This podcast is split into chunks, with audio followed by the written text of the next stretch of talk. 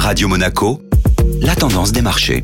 La tendance des marchés présentée aujourd'hui par Agnès Amoir. Bonjour Agnès. Bonjour Julia. Après une séance américaine dans les records, la journée d'hier était moins réjouissante sur les marchés. Les investisseurs ont tout de même été bien rassurés par le discours du président de la Réserve fédérale américaine, qui après avoir procédé à une hausse de taux de 75 points de base ce mercredi afin de lutter contre l'inflation, Jérôme Powell a annoncé que les prochaines hausses de taux seraient beaucoup moins importantes. Une accalmie devrait donc avoir lieu au niveau du resserrement monétaire. Toujours côté américain, nous avons eu hier la publication du PIB, le produit intérieur brut pour le deuxième trimestre qui est ressorti en baisse de 0,9%. Et en principe, lorsqu'une économie affiche deux trimestres consécutifs en baisse, comme cela vient d'être le cas aux États-Unis, le pays devrait donc être techniquement en récession. Mais tous les indicateurs ne sont pas cochés pour confirmer cela, notamment le marché de l'emploi qui reste solide. Et côté publication des résultats Nous attendons une belle série de publications aujourd'hui, avec au niveau des principales valeurs BNP Paribas, Renault, Vinci, Legrand ou encore AstraZeneca pour le deuxième trimestre. Et également d'autres publications économiques sont attendues, comme le PIB de la zone euro et les dépenses des ménages aux États-Unis.